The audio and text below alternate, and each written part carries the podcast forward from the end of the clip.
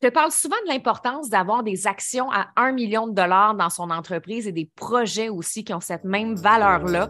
Aujourd'hui, on va parler de comment éliminer les projets à 1 dollar une fois pour toutes. Bienvenue dans le podcast de Stéphanie Mété, la coach Flyer. Un podcast qui a pour but d'aider les femmes entrepreneurs qui sortent de l'ordinaire à faire rayonner leur personnalité dans leur entreprise. Avec Steph, tu apprendras qu'il vaut mieux plaire pour qui tu es que de déplaire pour ce que tu n'es pas. Elle t'apprendra à communiquer avec cœur et impact pour attirer les bonnes personnes sur ton chemin. Bienvenue dans sa Westphalia virtuelle. Hola chiquita, hola bonita, super contente de te retrouver. J'aurais aimé ça te dire aussi bonjour cher flyer en espagnol, mais le mot flyer assez difficile à traduire.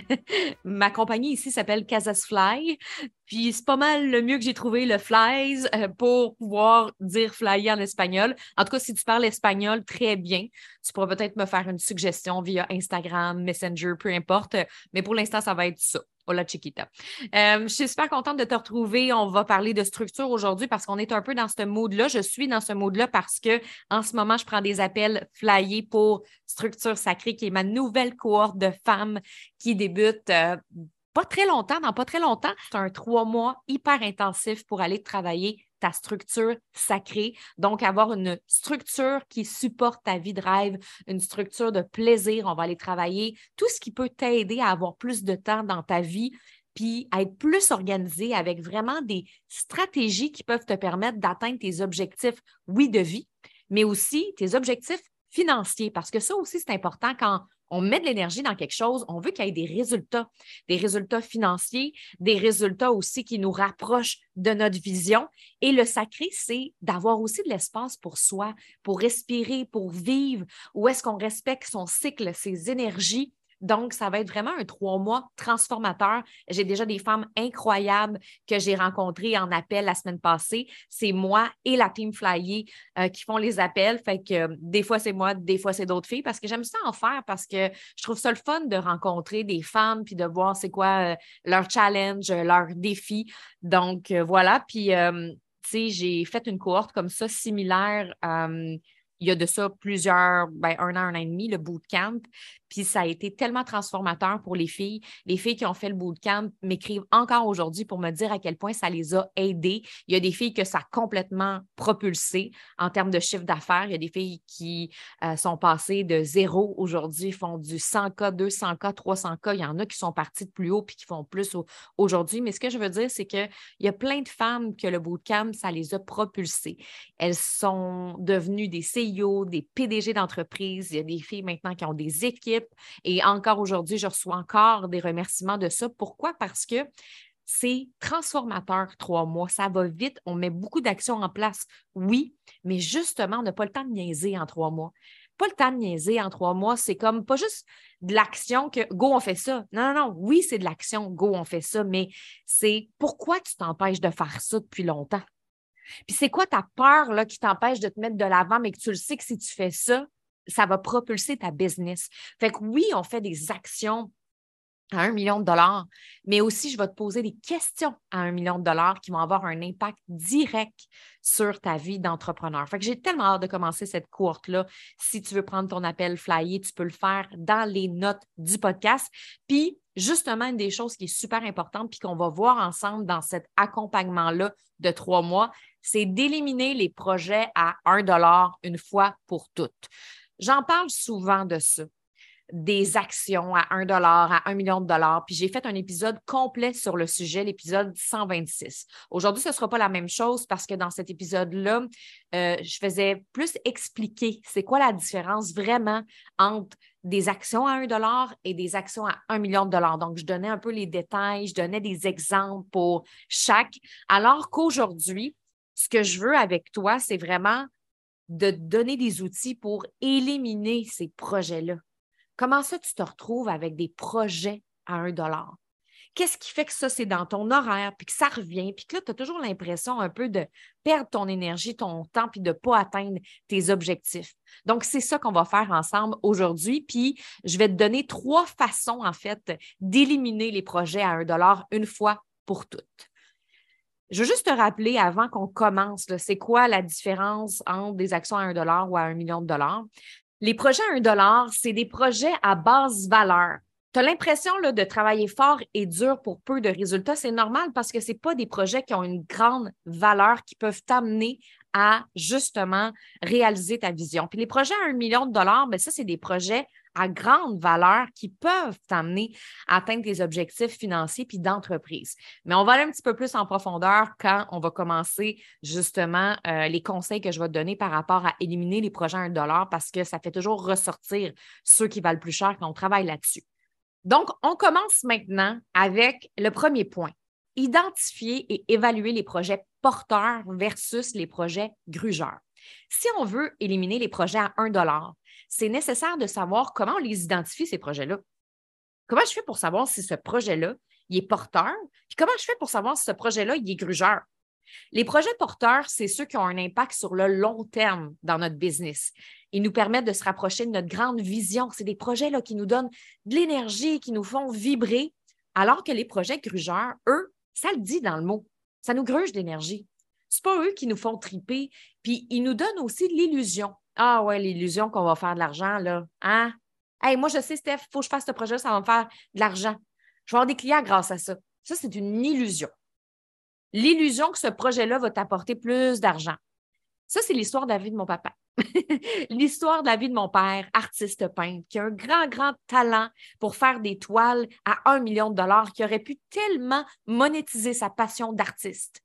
Mais mon papa, là, c'est le genre de gars qui cherchait toujours le projet payant, le projet qui peut lui rapporter de l'argent, le projet qui peut lui permettre de vivre ses rêves d'avoir une maison dans les Caraïbes rêve que j'ai réalisé aujourd'hui de mon père. Mais c'est ça, en fait, c'est que mon père, là, il était toujours en train de sauter sur les objets brillants, les objets scintillants. Et ça, je vais t'en reparler dans un instant, mais c'est ce qui fait qu'il était toujours en train de focuser sur les clients puis l'argent, puis pas parce qu'il n'avait pas un bon cœur. Mon père, c'est un grand cœur. Il n'avait pas d'argent, puis il donnait de l'argent à l'UNICEF il, cotisait mensuellement des organismes pour aider les gens, puis il n'y avait même pas d'argent. Mais en même temps, c'est justement, c'est pas parce qu'il n'y avait pas de cœur qu'il focusait sur l'argent puis les clients, c'est qu'il voulait réaliser ses rêves. Mais il était toujours en train de créer un nouveau projet. À un moment donné, il s'est mis à vendre des toutous, j'en ai déjà parlé. Puis là, après, vendre des petites radios. Puis là, après, vendre des trottinettes. Il a, parti plein de business, de jus, de santé, de bien-être, de plein d'affaires dans sa vie. Il y avait de la misère à déterminer c'était quoi la différence entre les projets porteurs et les projets grugeurs. Et 80% des entrepreneurs avec qui je jase sur les médias sociaux ont trop de projets qu'elles veulent réaliser en même temps et ce n'est pas évident pour elles de choisir tout le temps. Je veux faire, Steph, ma chaîne YouTube, puis mon podcast. Je veux lancer aussi une nouvelle formation. Puis là, j'ai deux offres en tête. Mais je veux faire du coaching one-on-one. Mais là, je veux faire un accompagnement. Mais là, ça va être le fun parce que là, je vais faire ça, puis je vais partir deux nouveaux médias sociaux. mon Dieu, on va se calmer. Toutes ces femmes-là ont un point en commun. Elles sont passionnées et créatives, comme mon père l'était. Puis moi aussi, je suis passée par là. J'avais de la difficulté à canaliser cette énergie-là, l'utiliser de la bonne façon parce qu'il y a une façon d'utiliser son énergie créative pour qu'elle soit payante. Il faut la mettre dans la matière, cette énergie-là, pour qu'elle devienne concrète, tangible et qu'elle nous attire de l'abondance.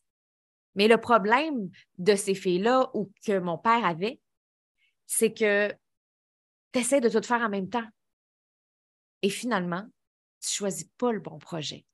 Et là, tu retombes dans la loupe d'essayer un autre projet, mais là, ça ne marche pas plus, puis un autre projet, puis ça ne marche pas plus. Puis à un moment donné, tu es tanné. Puis ça a un impact sur ta confiance en toi. Mon père avait une confiance en soi qui n'était pas indestructible. Il doutait de lui constamment parce que ses projets ne marchaient pas. Et à force d'être toujours dans ce loop-là, c'est décourageant. C'est frustrant. Et on se dit, hey, je suis vraiment faite pour ça dans vie? Est-ce que je peux y arriver? à réaliser mes rêves? Donc oui, c'est frustrant. On a tous un radar intérieur qu'on peut développer qui nous permet de savoir si un projet va vraiment être impactant. Le problème, c'est que le radar peut s'embrouiller. Le bruit du signal, celui qui nous dit oui, c'est ce projet-là, c'est pas lui, c'est lui, lui, lui. il peut interférer avec d'autres signaux indésirables qui peuvent provoquer des interférences. C'est quoi les signaux indésirables? Ben, J'en ai parlé tantôt. Quand je parlais de mon père qui se lançait dans un projet, puis un autre, puis un autre, ce sont les objets réfléchissants, les objets brillants. Ben oui, j'en parle de ça souvent. Le maudit objet qui brille, là, puis qu'on pense que ça, ça va nous rapporter des clients puis de l'argent. Cette espèce d'illusion-là que c'est lui le bon projet, mais c'est pas lui. Ton radar te le dit, c'est lequel. Sauf que tu ne l'as pas écouté. Tu es allé sur un autre projet parce que tu penses que c'est ça qui va aller plus vite, mais c'est pas ça. En entrepreneuriat, c'est clair qu'on veut réussir, là. On veut faire de l'argent, on veut avoir des clients, c'est normal. On ne s'est pas lancé en entrepreneuriat pour ne pas faire d'argent puis pour ne pas avoir de clients. Donc, inconsciemment, on est parfois plus interpellé par les victoires court terme que les victoires long terme. Et ça, c'est un piège parce que quand on prend le temps de choisir les bons projets, les plus alignés, ça ne devient pas juste un peu payant sur le court terme, mais très payant sur le long terme. Et c'est pour ça qu'aujourd'hui, je reçois des messages de filles qui ont fait le bootcamp des fois depuis un an, deux ans, trois ans et qui me disent Oh my God, Steph, merci tellement. Merci tellement de ce que tu m'as apporté, ça a changé ma vie. Et là, elle le réalise encore plus. Parce qu'au début, elle voulait tout de suite, tout de suite du cash. C'est normal. Et là, aujourd'hui, elle fait comme OK, j'ai bien fait d'aller spécifier c'était quoi le bon projet pour moi? Puis d'être capable vraiment de se dire, je vais me concentrer là-dessus, même si ça fait mal. Puis quand je dis ça fait mal, c'est parce que ça se peut que ce soit souffrant de choisir un projet qui vaut cher. Et ça, j'en parle souvent. On va aller dans le deuxième outil que j'ai pour toi, qui est d'évaluer le temps et les ressources de chaque projet. Des fois, on s'embarque vite dans un projet parce qu'on est excité, on est motivé. C'est plus tard qu'on a des surprises. C'est comme quand tu t'embarques dans une relation les yeux fermés parce que tu as un coup de foudre puis ton cœur bat tellement vite, tu es comme Oh my God, je veux embarquer dans cette relation-là à fond. Moi, ça m'est déjà arrivé de tomber en amour avec un gars qui, à mes yeux, était tout ce que je cherchais. C'est un voyageur, un sportif, il est musclé, il est généreux. Mais surtout, il avait envie de faire plein d'activités avec moi. Ça, c'est mon langage de l'amour, moi. Vivre des moments. Donc, moi, si j'ai un gars qui veut vivre des activités avec moi, en plus, il aime voyager, puis là, c'était bien avant fil, ben c'est clair que ça va venir me chercher. Et quand j'ai commencé à sortir avec ce gars-là plus sérieusement, puis habiter avec, hey, c'était pas ça tout. C'était un gars de plus de routine, voulait pas tant voyager. On faisait presque pas d'activité à part écouter la télé. Puis là, j'étais comme, oh my God, c'était pas l'homme que je pensais. Pourquoi? Parce que j'étais tellement en amour avec l'amour que j'ai pas réalisé les red flags ou les petites alertes que mon cerveau m'envoyait parce que je m'en étais pas rendu compte. Mais dans le fond, c'était mon coup de foudre qui me faisait croire que c'était la bonne personne. Puis finalement, quand mes yeux s'ouvraient, je réalisais que c'était pas ça. Mais ben, nos projets, c'est ça. Souvent, ils nous excitent autant qu'un coup de foudre, mais c'est important de les évaluer avant d'aller trop loin puis de s'embarquer dans quelque chose de plus long terme. Les projets à un dollar peuvent souvent nous consommer un temps puis des ressources importantes, puis finalement nous apporter peu de résultats. Donc, il y a des projets qu'on peut passer des mois dessus. Et là, on sort ce projet-là, puis finalement, pas de résultat. Comment ça, donc? Ce n'était pas le bon projet. Donc, c'est important d'évaluer combien ça te coûte en termes d'énergie. Ça va te prendre combien de temps? C'est quoi les ressources impliquées aussi financières? Faut-tu que tu engages des gens? Ça, c'est toutes des choses qui sont importantes à évaluer. Parce que si ça te coûte super cher, ça te prend énormément de temps et d'énergie, ça se peut que ce ne soit pas rentable. Quand j'ai commencé dans ma business, je faisais beaucoup de retraites. Puis j'aime ça faire des retraites, puis je veux continuer à en développer et à en faire davantage. Mais j'ai appris. La fille généreuse que j'étais avant, j'étais encore généreuse. C'est juste qu'il a fallu que je discipline ma générosité parce que sinon je serais complètement pauvre. Mais ce que je veux dire, c'est que la fille très, très généreuse que j'étais dans mes débuts quand je faisais des retraites, c'est que je perdais beaucoup de temps, d'énergie puis d'argent. Dans le sens que j'organisais des retraites, puis quand je sortais de la retraite, des fois, j'étais dans le moins. Je ne faisais pas de profit. Puis c'est frustrant parce que ça me prenait des mois à préparer, à organiser des activités pour les filles, à euh, préparer l'hébergement, la logistique, les repas. Euh, puis finalement, au final, pour toute l'énergie que j'avais mis, des fois, ça me prenait trois mois à organiser tout ça. Des fois, il ne me restait pas d'argent.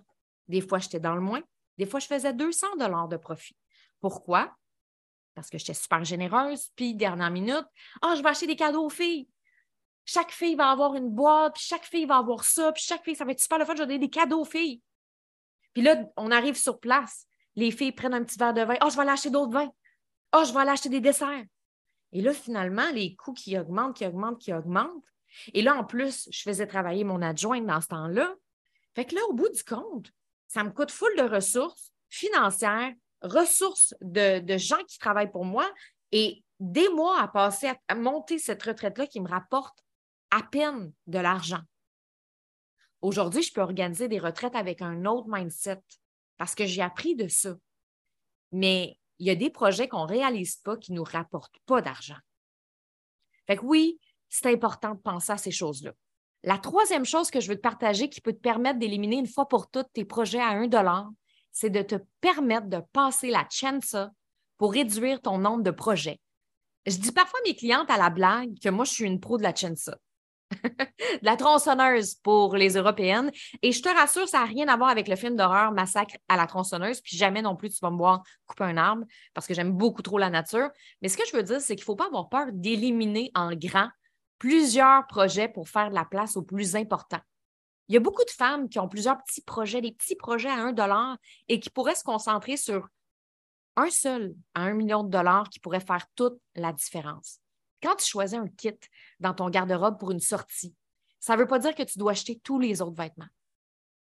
Tu sais, tu regardes dans ton garde-robe, puis là, tu choisis un kit en fonction de quoi? De l'endroit où tu vas, de l'occasion qu'il y a en arrière, de l'objectif, de ta personnalité. Et quand on choisit un projet au lieu d'un autre, ça ne veut pas dire qu'on ne fera pas l'autre, mais on le choisit en fonction de l'endroit où on veut aller, de l'objectif qu'il y a en arrière.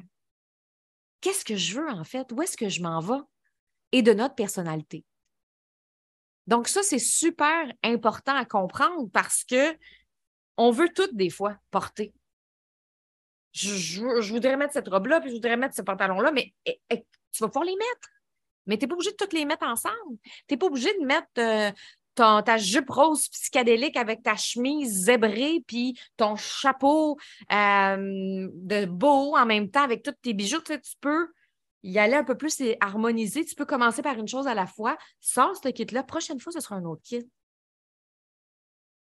Donc, c'est important de ne pas avoir peur d'éliminer plein de projets à un dollar qui nous tirent du jus pour faire de la place au plus important. Donc, c'est ça que je voulais te partager aujourd'hui. Je te rappelle les trois trucs parce que c'est vraiment important et ça va te permettre d'éliminer les projets à un dollar une fois pour toutes.